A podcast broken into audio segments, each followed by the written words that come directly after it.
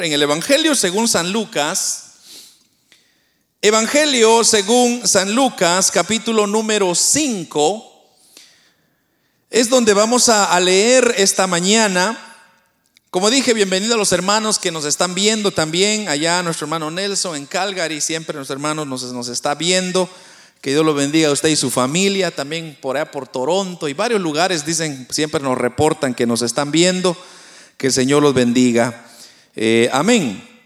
Lo tiene, ¿verdad, hermano? Capítulo 5 del Evangelio según San Lucas dice la palabra del Señor.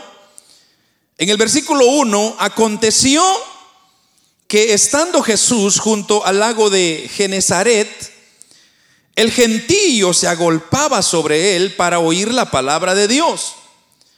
Y vio dos barcas que estaban cerca de la orilla del lago, y los pescadores, habiendo descendido de ellas, lavaban sus redes y enredando, y perdón, y entrando en una de aquellas barcas, la cual era de Simón, que le rogó que le apartase de tierra un poco, y sentándose enseñaba desde la barca a la multitud.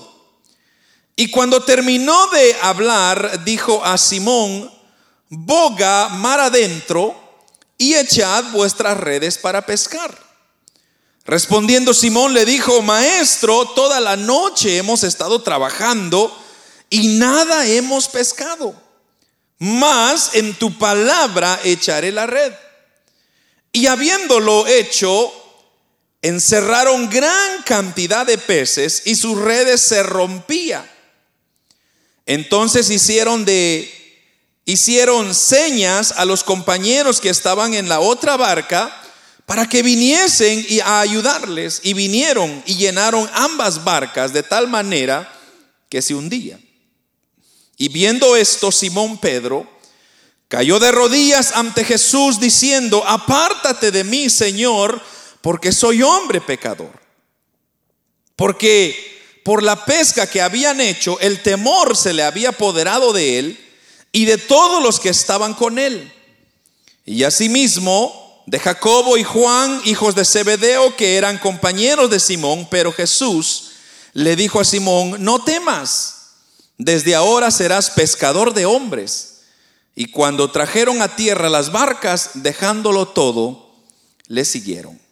En esta hermosa mañana, hermanos, eh, quiero compartir un tema con ustedes que se llama los resultados o cuáles son los resultados de la obediencia.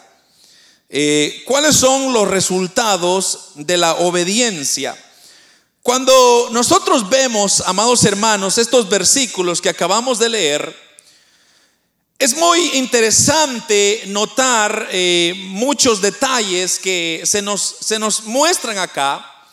Primeramente sobre una pesca, como dice el título, una pesca muy milagrosa que comienza a ocurrir, hermanos, cuando en un momento Jesús estaba básicamente iniciando su ministerio y él estaba, digamos que, dándose a conocer. Y entonces la gente comenzó a observarle y a ver de que Jesús no era cualquier hombre como cualquier otro que se había levantado. Porque dice la Biblia que han, han habido falsos maestros que se han levantado a través de la historia, pero que nadie había tenido tanto resultado como lo había tenido nuestro Señor Jesucristo. Y una de las cosas que ellos habían observado es que cuando ellos estaban con Jesús siempre ocurría algo.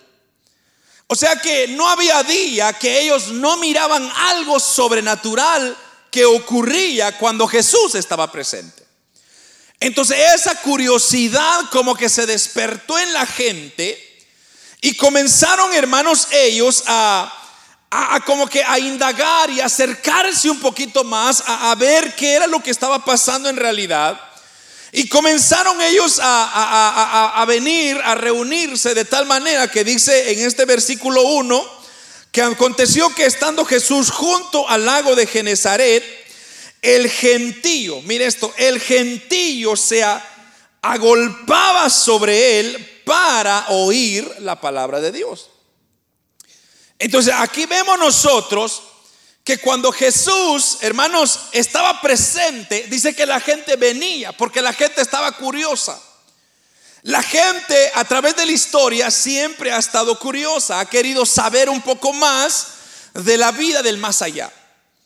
Entonces, cuando Jesús comenzaba a exponer sus mensajes, dice que la gente se agolpaba, se, se, reunía para oír lo que él tenía que hacer.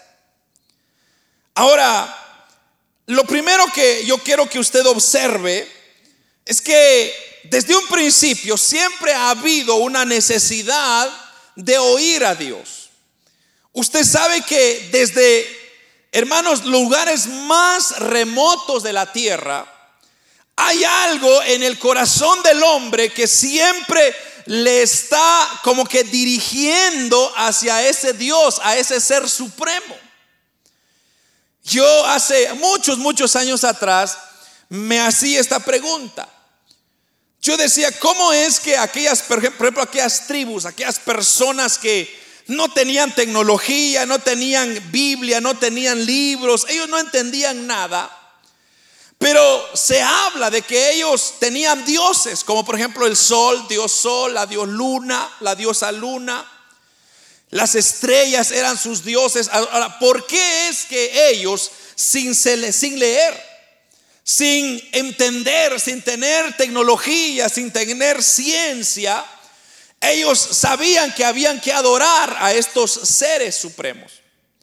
Lo que ocurría es, o lo que ocurre es, que cada ser humano dentro de sí, cuando Dios lo hizo, Dios implantó algo en el corazón de esa persona, todo ser humano.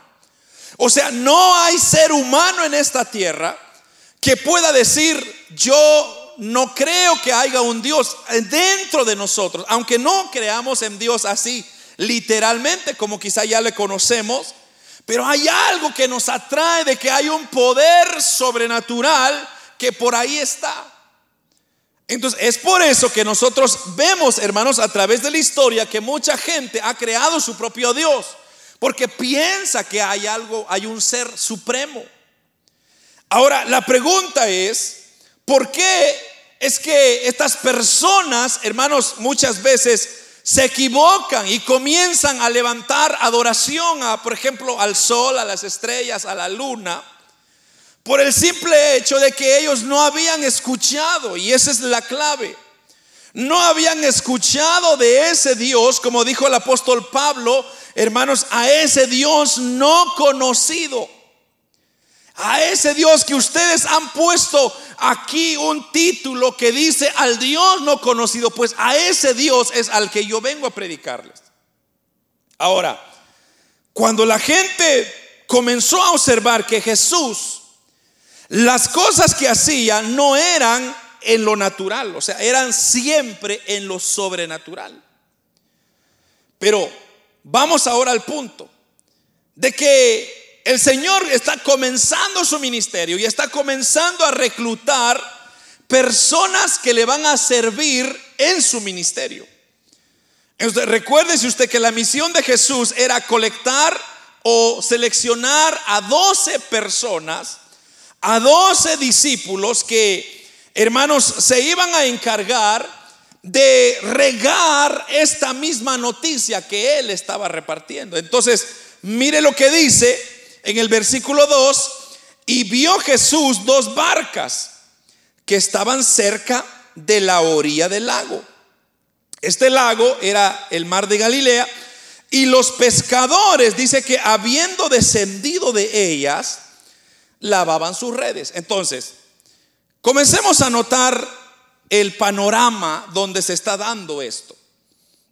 Primeramente, Jesús estaba enseñando en el mar de Genezaret, que es el mar de Galilea. Cuando Jesús llamó a Pedro, obviamente él comienza a observar de que a la orilla del mar, allí era donde llegaban todos los pescadores. Entonces, unos estaban preparando sus redes, otras las estaban lavando, como dice acá, otros las estaban, hermanos, eh, eh, remendando porque las redes se, se rompían cuando iban a pescar.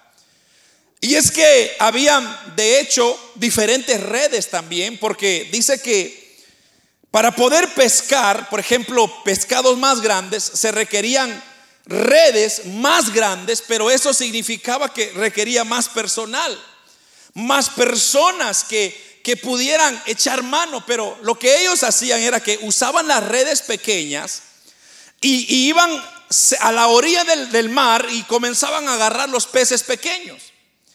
Y cuando agarraban los peces pequeños, entonces los metían en la barca y los llevaban mar adentro. O sea, ellos iban más profundo y esos pescaditos que agarraban los usaban como de, de eh, los usaban para agarrar otros peces más grandes. La idea era agarrar peces más grandes. Entonces dice el versículo 2, ellos lavaban sus redes. Pero entonces Jesús, versículo 3, entrando en una de aquellas barcas, la cual era de Pedro, Simón Pedro, entonces le rogó que dice, eh, le rogó que la apartase de tierra un poco y sentándose sobre ella desde la barca a la multitud, enseñaba, perdón, a, a las personas. Entonces viene Jesús y él toma esta oportunidad, hermanos, para poder decir, bueno, hay personas y hay que, hay que darles la, la, palabra de Dios, hay que, hay que enseñarles. O sea, lo que Jesús estaba esperando era que las personas pusieran atención a lo que Él les iba a decir, porque esas palabras eran las palabras que les iban a cambiar la vida para siempre. Pero de repente, hermanos, cuando comienza Jesús a, a, predicar, digamos, a dar su sermón, dice que Él se sentó en la barca y la multitud comenzó a escucharle. Pero cuando, el versículo 4, pero cuando terminó de hablar, Mire esto. Entonces le dijo a Simón Pedro, boga mar adentro y echad vuestras redes para pescar. Nótese usted que esas palabras están en rojo y lo que está diciendo el Señor Jesús es que, bueno, yo ya comencé de ya terminé de predicar, ahora Pedro mete la barca adentro y tira tu red. Entonces, ¿por qué es que el Señor da una orden? O sea, aquí estamos viendo que Dios o Jesús en este caso está dando una orden. Porque le está diciendo, boga mar adentro y echad vuestras redes para pescar. Entonces, lo que a mí me llamaba la atención era, ¿por qué Jesús manda a Pedro a tirar la red en el mar? Cuando se suponía que ya estaban a la orilla del mar, y dice unos versículos atrásito, dice que ellos ya estaban lavando sus redes, o sea que ellos ya habían terminado de trabajar. Pero Jesús viene y les da una, una, instrucción. Ahora, aquí es donde yo le, le digo el tema, los resultados de la obediencia. Que muchas veces, amados hermanos, suceden cosas que a veces Dios nos dice ciertas cosas, pero quizá nosotros no la entendamos en su cabalidad. Quizá hay veces que nos ocurren cosas que nosotros no sabemos explicar el por qué nos ocurren las cosas. Tal vez hay enfermedades que nosotros no sabemos explicar por qué las tenemos. Quizá hay situaciones, hay problemas familiares, quizá hay tantas cosas, pero no sabemos explicar. Pero lo que el Señor está esperando, lo que el Señor está deseando es que nosotros aprendamos a obedecer, porque cuando usted obedece a Dios hay buenos resultados. Entonces, lo que vemos acá es que viene el apóstol Pedro, y recuerde hermano, a mí me encanta este, este discípulo, porque el apóstol Pedro es aquel, aquel tipo de personas que no se deja. Es una persona que siempre tiene preguntas. Es un tipo de persona que siempre tiene algo que decir. Es un tipo de persona que siempre tiene que saber lo que tiene que hacer. O sea, tiene que haber una explicación el por qué hacerlo. Entonces, mire lo que, lo que le dice él al, al Señor Jesús, versículo 5. Respondiendo Simón, le dijo, maestro, toda la noche hemos estado trabajando y nada hemos pescado. Pero mire pues lo que dice después. Más en tu palabra echaré la red. Entonces, primero tenemos un argumento, ¿verdad? El apóstol Pedro no se deja, como dije. Entonces, la instrucción es, agarra la red y tírala en el mar. Pero él no agarra la red, sino que él primero agarra el micrófono para hacerle una pregunta a Jesús. O sea, él primero cuestiona y le dice, Señor, maestro, le dice, toda la noche hemos estado trabajando. Ahora, yo le pregunto a usted, ¿sabía el Señor Jesús que ellos habían estado trabajando toda la noche, sí o no? Sí sabía. Entonces, ¿por qué es que Jesús les dice una vez más, tiren la red en el mar? ¿Por qué les está diciendo? Si él ya sabía, si él ya todo lo sabe, todo lo conoce. Si Dios ya sabe que le va a dar la victoria a usted al final, ¿por qué lo tiene que meter por la enfermedad? ¿Por qué lo tiene que meter por la prueba? ¿Por qué lo tiene que meter por la circunstancia? Si Dios ya sabe el resultado. ¿Qué es lo que Él está logrando hacer? Esa era la pregunta del apóstol Pedro. El apóstol Pedro tenía esa inquietud y dijo, Señor, no te has dado cuenta, o sea, en palabras nuestras, ¿verdad? Señor, no te has dado cuenta, no, no te importa un poco, si mira, tenemos hasta las ojeras, estamos trabajando toda la noche y no hemos logrado nada. Ahora, ¿quién está hablando? Está hablando Simón Pedro, un experto en pesca. O sea, una cosa es que yo diga, oh hermano, yo estuve echando la caña toda la noche y no pesqué nada. Alguien que no ha pescado nunca en su vida. Pero el apóstol Pedro era una persona experta, o sea, de eso vivían ellos, eran pescadores. Entonces, como dije, cuando muchas veces nos ocurren las cosas, lo que nosotros hacemos es cuestionar es preguntar, bueno, ¿y por qué a mí? ¿Y por qué yo? ¿Y por qué mi familia? ¿Y por qué mis hijos? ¿Y por qué mi papá? ¿Por qué mi mamá? Y quizá lo que Dios está queriendo enseñarnos es un paso de obediencia. O sea, nuestro Señor Jesucristo ya dijo que todo lo remedió Él en su sacrificio en la cruz, sí o no. Él dijo, cuando yo morí en la cruz del Calvario, yo pagué todas las deudas de ustedes. Entonces ahí está incluido todo. Cuando dice todo, todo. O sea, no solo ciertas cosas. Pero entonces, ¿por qué tenemos que pasar por todas estas situaciones? Como dije, lo que el Señor quiere enseñarnos es que cuando usted aprende a obedecerle a Él, entonces hay mejores resultados para nosotros. Porque algo que a mí me llama la atención del apóstol Pedro es que sí, él como que se opone un poco, como que hay un poco de resistencia. Porque él responde y le dice, maestro, toda la noche hemos trabajado, hemos pescado. No lo dice, pero conociendo a Pedro, a mí se me hace que Pedro levantó un argumento un poquito más pesado. Como diciendo, Señor Jesús, ¿No ves que estás hablando con personas profesionales en este asunto? ¿Cómo nos estás mandando a hacer algo?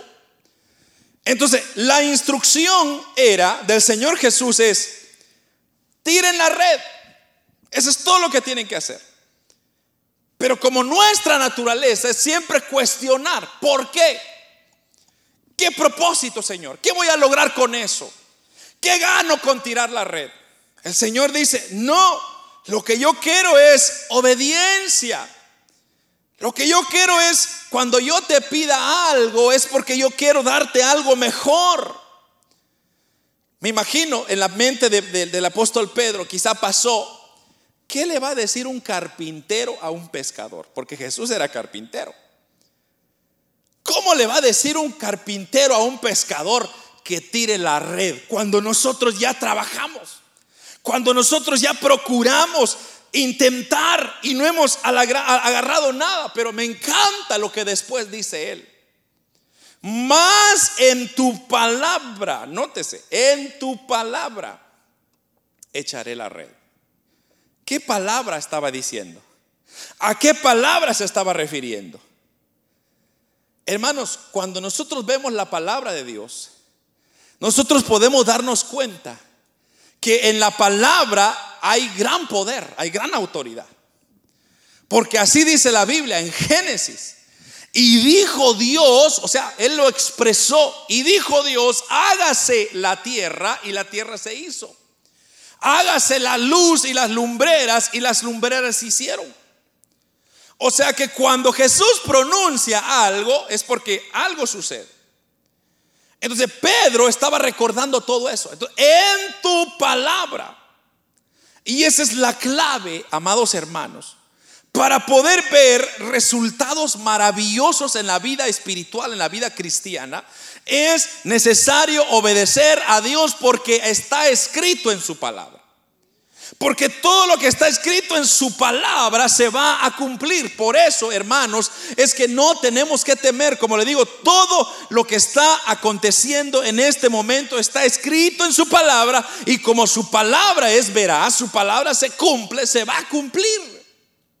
Es cuestión de tiempo. Y la palabra de Dios no nos está pidiendo permiso usted y a mí, no. El hombre quizá está esperando que algo más ocurra. Hermanos, la palabra de Dios se está cumpliendo. Nos guste a nosotros o no nos guste, la palabra de Dios se va a cumplir aún.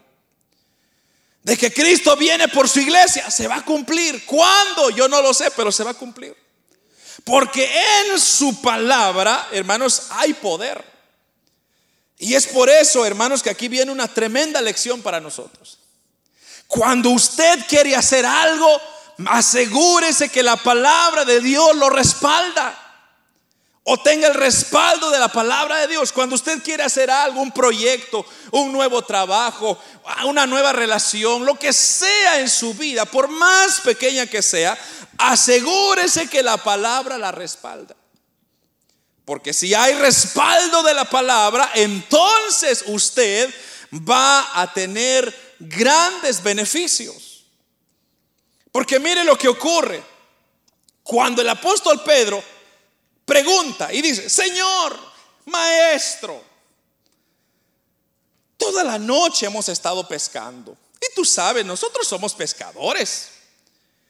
Pero dice él, pero en tu palabra echaré la red.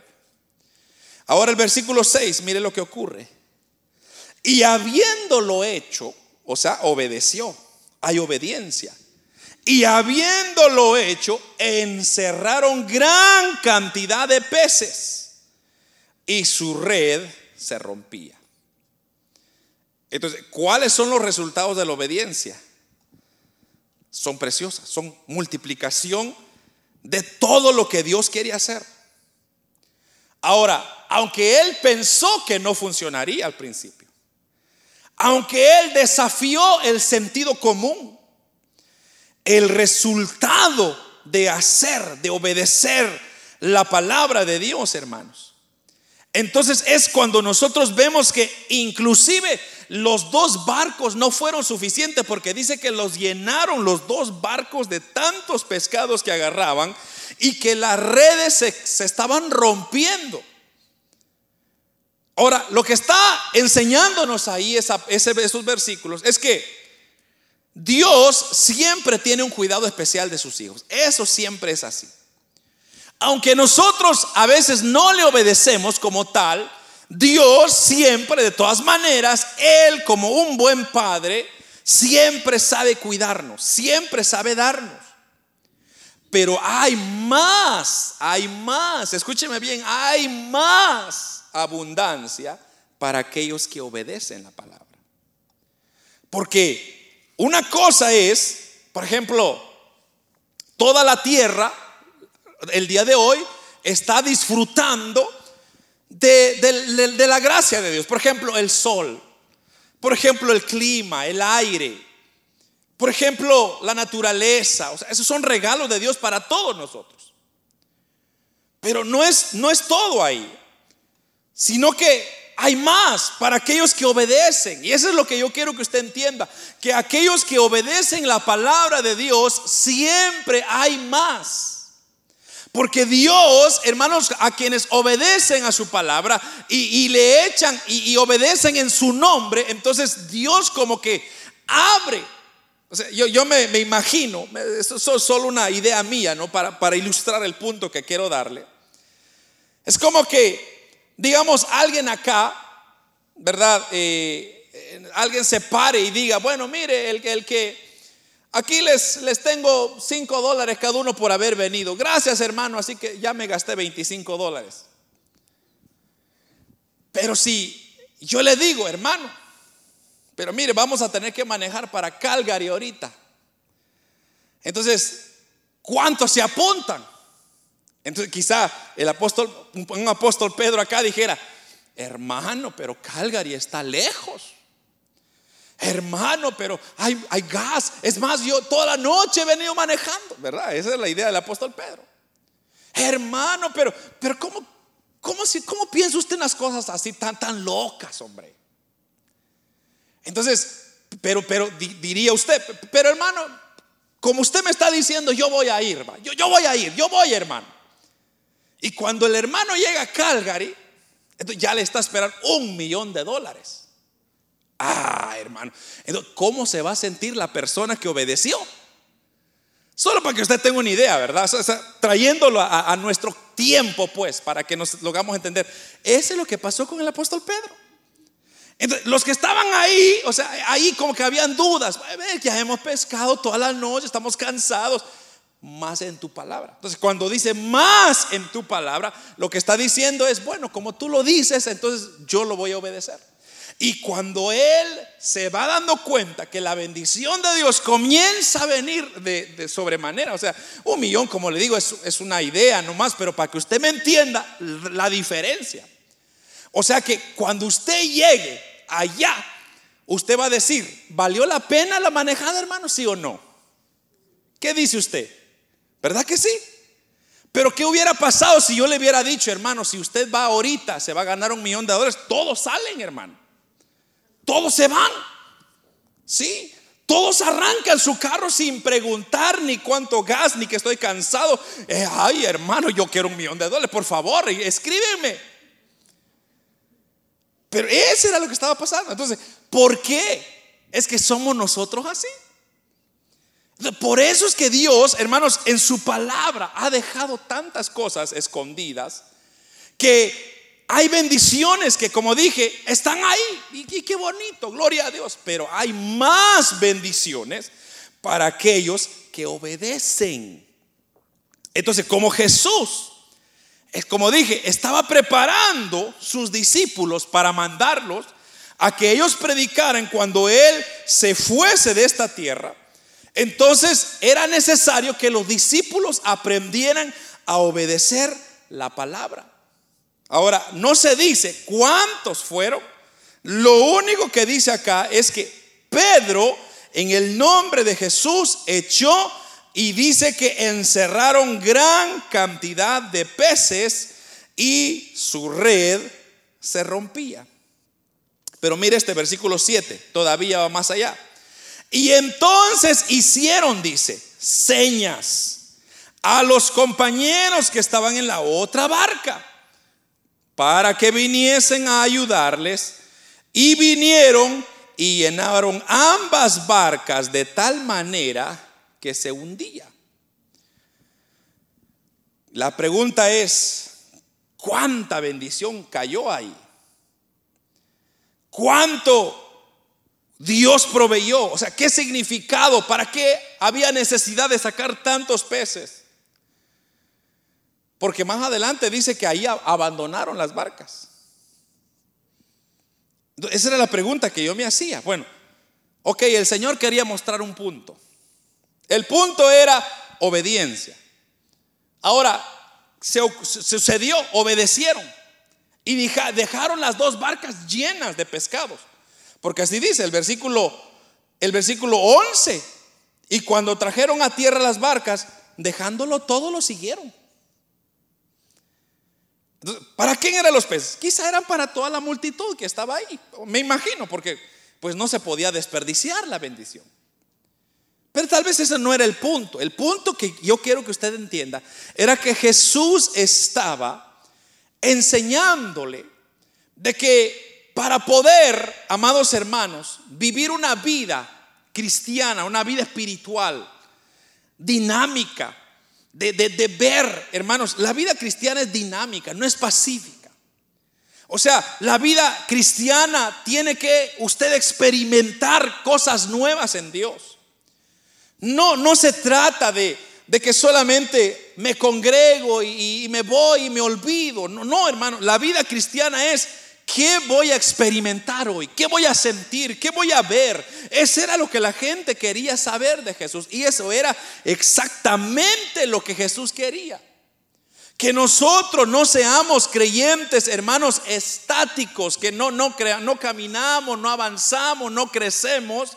Dios lo que quiere es que seamos creyentes dinámicos, que estemos activos, que comencemos a experimentar obedecer la palabra para comenzar a ver la multiplicación de pescados. Si no, no vamos a ver nada. Pedro tuvo que dejar a su esposa por un momento. Santiago y Juan tuvieron que dejar a su padre. Santiago y Juan eran pescadores también. Y dice que el papá tenía un gran negocio de pescadería. O sea, ellos pescaban tanto y lo vendían. Mas sin embargo tuvieron que abandonar a su padre. Tuvieron que dejar todo para seguir. Entonces, ¿cuáles son los resultados para hacer, para obedecer la palabra de Dios? Son maravillosos. Entonces, aquí vamos al punto. Hay cosas que yo tengo que dejar para poder seguir. Hay cosas que yo tengo que abandonar para poder experimentar. O sea, lo que me refiero es esto, de que quizá, hermanos, Dios quiere darnos cosas mejores, pero para poder recibir esas cosas mejores, nosotros tenemos que dejar otras cosas. Entonces quizás estamos dedicando mucho tiempo, por ejemplo, al Netflix, por decir algo, un ejemplo. Quizá mucha televisión. Usted mira cinco horas de televisión, quizá hay que irlo dejando ya un poco y, y leer un poco de palabra, leer un poco de Biblia. Quizá, hermanos, está haciendo otras cosas y menos orando, por ejemplo. ¿Cuántos platican con su Dios todos los días? ¿Cuántos platican con su Padre? Es maravilloso platicar con nuestro papá todos los días.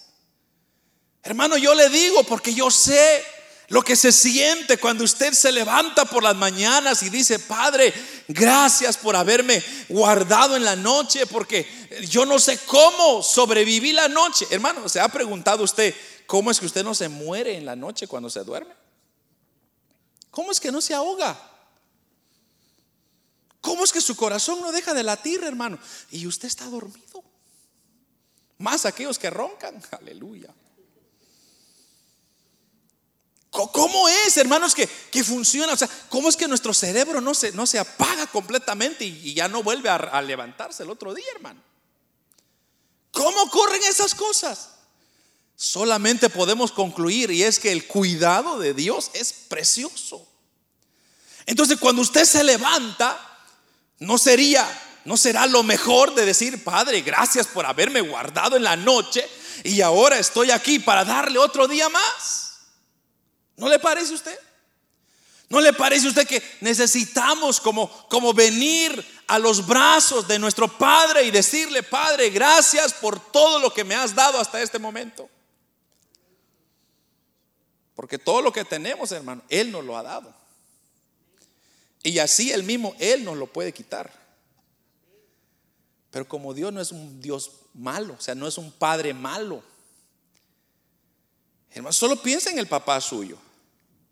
¿Cómo se sentiría si su papá está sentado en la cocina y usted se levanta y usted ni siquiera le da una palabra?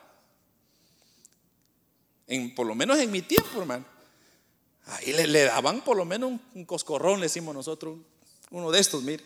No sé cómo le llaman ustedes eso. Coscorrón, ¿verdad? Pues porque, el papá, ¿cómo, qué, qué, es este que está en mi casa? No me saluda. Mi hijo, mi hija, no me saluda. ¿Qué es eso? Falta de respeto. Dios igual está pidiendo obediencia, respeto. Dios está pidiendo que nosotros, amados hermanos, seamos agradecidos por todo lo que Dios nos da. Y mire, hermano, cuando usted aprende a obedecer a Dios, lo que va a suceder es que usted va a recibir más de lo que usted merece. No de lo que usted tiene, de lo que usted merece. Porque todos tenemos, hermanos, si yo fuera a su casa y abro ese closet suyo, está para reventar. Igual está el mío. Y igual estamos todos. O sea, cosas no necesitamos, hermanos. Más en este país. Tenemos el closet lleno de 20, 30 pares de zapatos y usamos el mismo todo el tiempo. El viejo, el roto y tiene zapatos nuevos que no ha usado. La misma camisa se pone todo el tiempo. Entonces, no son las cosas las que necesitamos. La que, lo, lo que usted y yo necesitamos, hermano, es la abundante paz de Dios. El abundante amor de Dios. Porque ¿qué ocurre, hermano, cuando usted o cuando sus hijos, porque ustedes son padres de familia, cuando sus hijos comienzan a, ver que usted los consiente. Entonces, ¿qué, ¿qué, hacen ellos? Comienzan a amarlo, le dan hasta un abrazo y ya después se olvidan, no le quieren dar nada. Hasta que lo vuelven a consentir. Pero mire, un ejemplo, pues para que usted me entienda lo que quiero decirle. ¿Cómo se sentiría usted que usted a su hijo le dice, hijo, mira, te compré el, el juego más reciente que está en el mercado? Y el hijo dijera, ah, está bien, gracias, ahí déjalo. ¿Cómo sentiría usted? Usted sentiría rechazado. Usted sentiría, bueno, dice, ¿y este patojo, hombre? ¿Cómo es posible?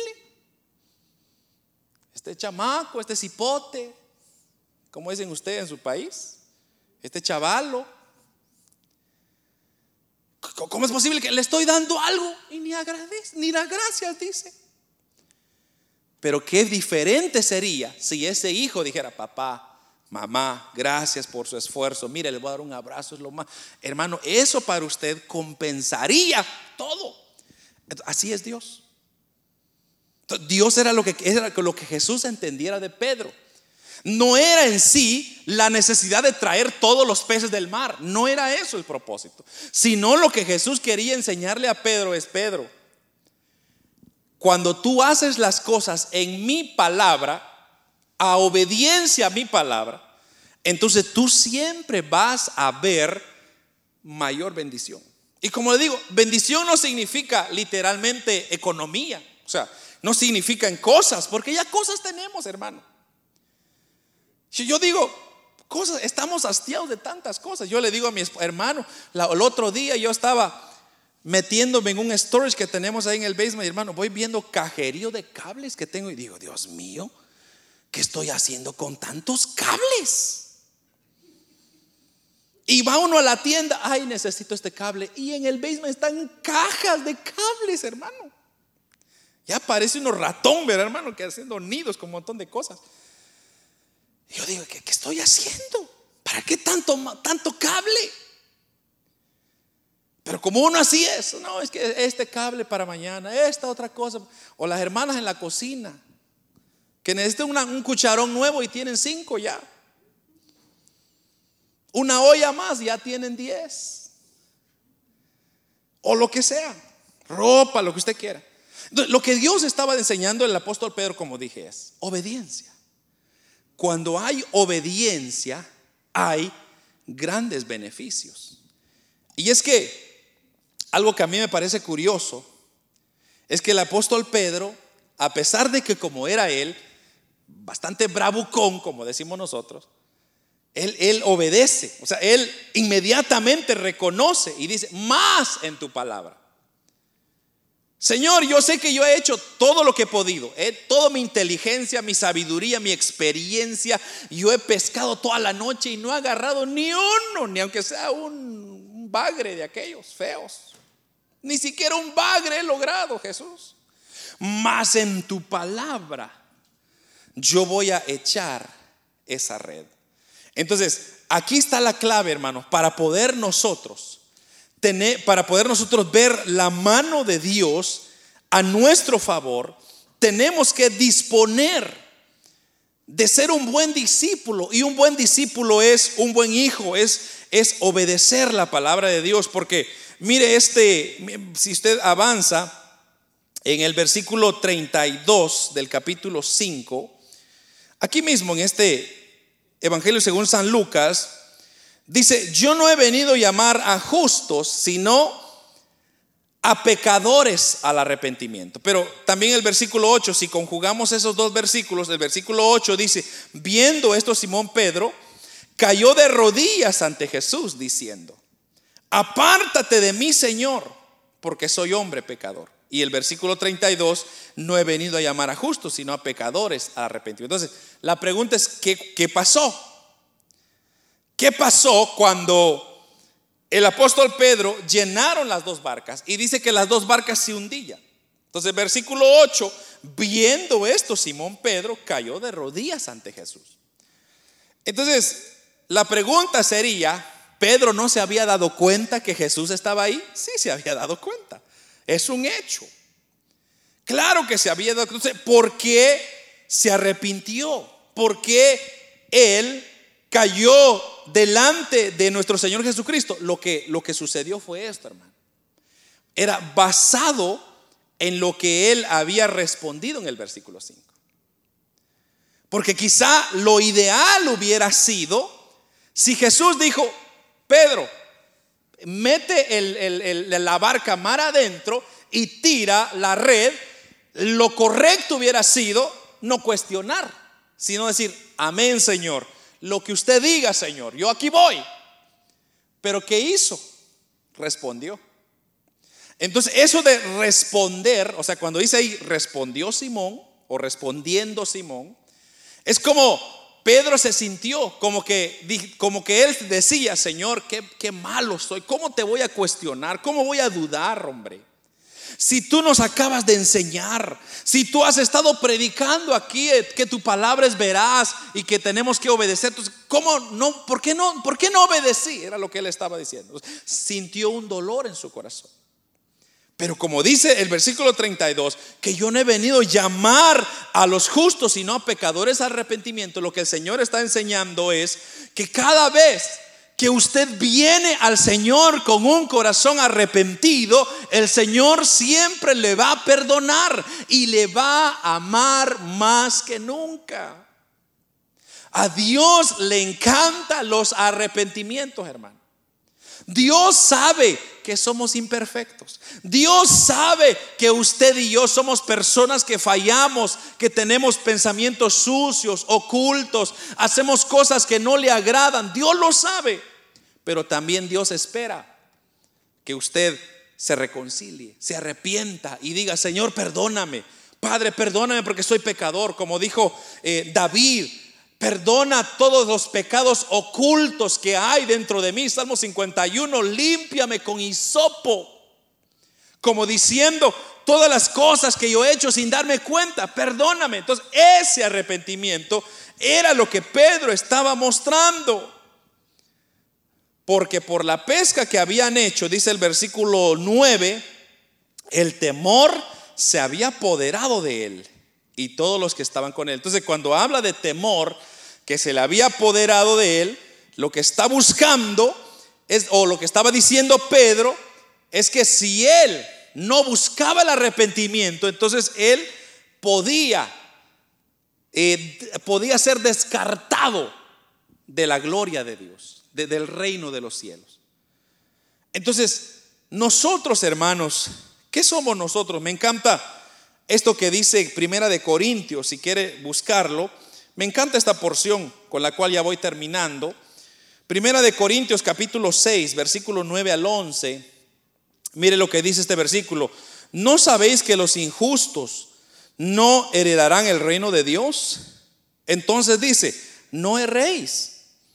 Ni los fornicarios, ni los idólatras, ni los adúlteros, ni los, ni los afeminados, ni los que se echan con varones, ni los ladrones, ni los ávaros, ni los borrachos, ni los maldicientes, ni los estafadores heredarán el reino de Dios. Y esto erais algunos, mas ya habéis sido lavados, ya habéis sido santificados, ya habéis sido justificados en el nombre del Señor Jesús y por el Espíritu de nuestro Dios. Mire hermano, este versículo está poderoso. Porque lo que está diciendo es que no sabemos nosotros que toda persona que es injusta no podrá heredar el reino de Dios. Por eso vemos el arrepentimiento de Pedro. Porque él sabía que todo injusto no puede entrar al reino de los cielos. ¿Por qué no puede entrar? Primeramente porque nuestro Señor Jesucristo es santo. Dios es santo.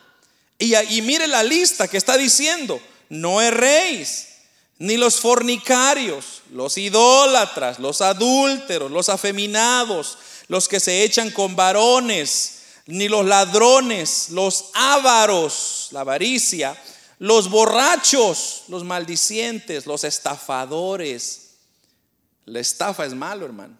Heredarán el reino de Dios. Mire lo que está diciendo. Si usted cae en una de estas categorías, usted está eliminado del reino de los cielos. Yo estoy eliminado. No puedo alcanzar la salvación de Dios. Pero me encanta lo que después dice. Porque dice el versículo 11, estos eran ustedes. O sea, un pasado, está hablando de un pasado. Estos erais ustedes o algunos mas ahora ya, mire esto, han sido lavados. Y ya habéis sido santificados. Ahora, ¿cómo es que hemos sido lavados? Por la sangre de Jesús, por el sacrificio de Jesús. Por eso hemos sido lavados, entonces no podemos embarrarnos una vez más en el pecado. Un creyente hijo de Dios no puede estar pecando y adorando a Dios. Es imposible. Si usted anda un pie aquí y un pie allá, oh amado hermano, es cuestión de tiempo que se va a dar cuenta que lo que usted está haciendo es crítico. Y puede ser que sea muy tarde. Puede ser, hermanos, que ya no haya tiempo para un arrepentimiento. ¿Sabe por qué el Señor Jesús aún no ha venido? Es porque Él nos está dando tiempo para que nos arrepintamos como Pedro para que vengamos a reconocer nuestro estado mal en que estamos. Mire hermano, yo he visto personas que les gusta estafar, pero ¿sabe qué les pasa a esas personas? Otros les estafan a ellos. ¿Sí? Yo lo he visto con mis ojos. La injusticia es terrible. Unos han robado, le roban, hermanos. Yo he visto, como le digo, de hermanos no aquí, allá en Los Ángeles, por ejemplo. Los hermanos trabajaban, hermanos, para jefes y injustamente no les daban su salario correcto. Eso se llama estafar, se llama robar. Pero a esas personas nunca les fue bien. Toda la vida igual le hacían a ellos hasta peores. Yo vi jefes de los hermanos que hermanos les pagaban les ofrecían 9 dólares, le pagaban 5 dólares la hora. Imagínense, una estafa terrible. Pero ¿sabe qué pasaba? Muchos de esas personas que estafaban a los hermanos, que ellos, ellos me mostraban,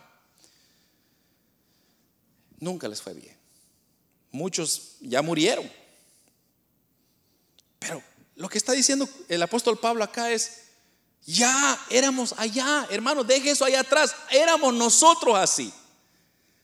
Pero ahora nosotros ya somos lavados por la sangre de Jesús. Somos justificados, dice, en el nombre del Señor Jesús.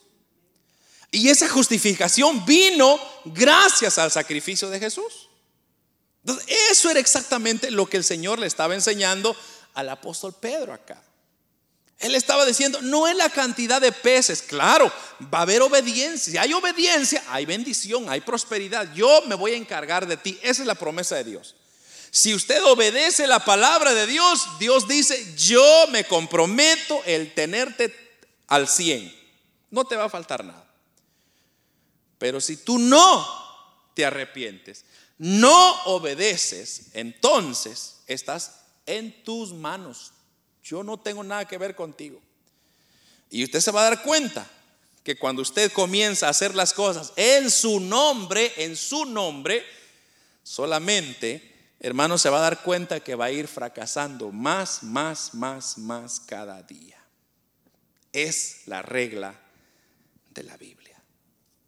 Entonces, ¿qué significa, hermanos, el ser un discípulo? Ser un discípulo de Jesús significa obediencia, ser obedientes, obedecer a su palabra y decir, Señor, ayúdame.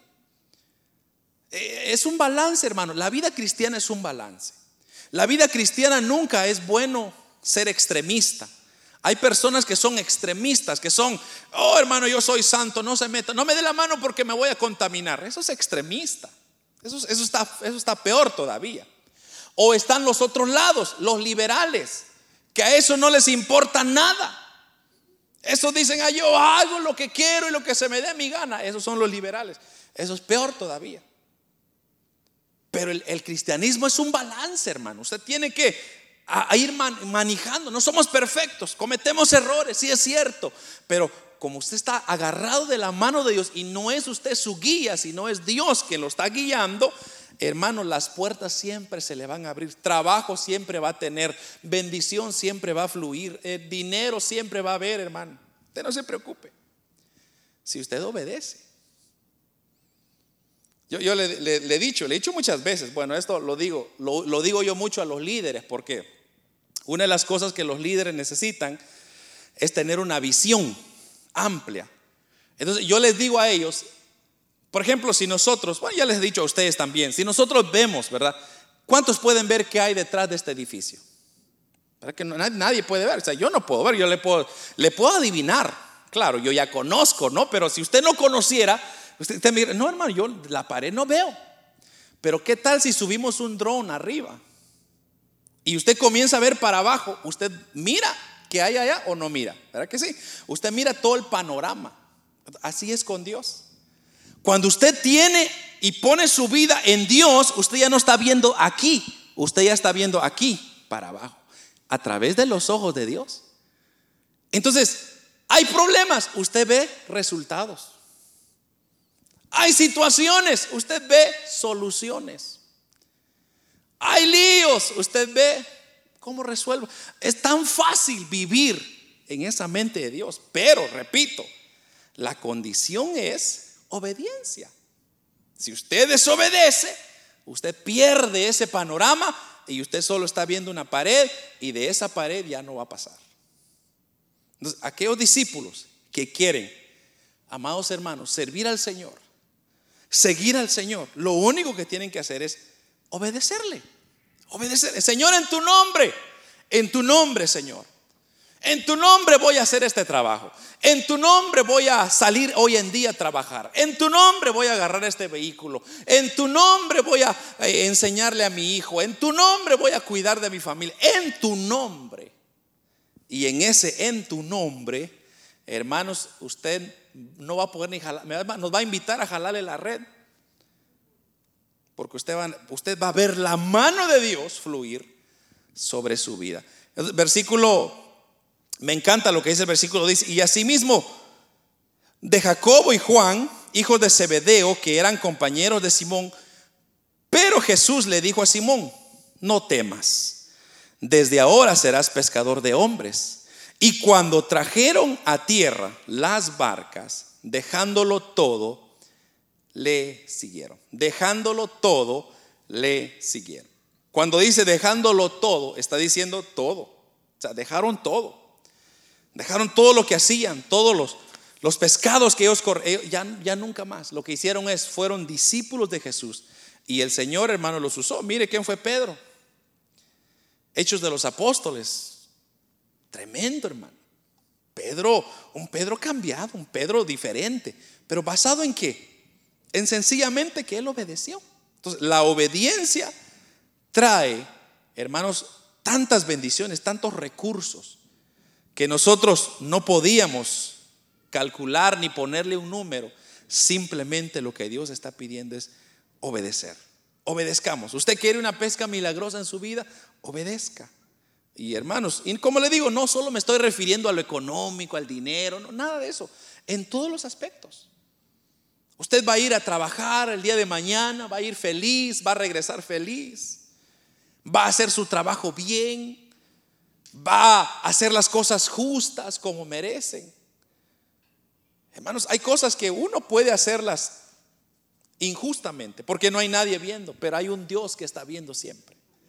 Y fallarle a Él es lo peor que podemos hacer. Que Dios nos ayude, ¿verdad, hermanos, a ser discípulos obedientes. ¿Cuántos quieren ser discípulos obedientes del Señor? Yo quiero ser, hermano. Yo primero me apunto, yo digo, yo quiero ser, Señor, un hijo obediente, porque yo sé que hay buenos resultados cuando nosotros obedecemos.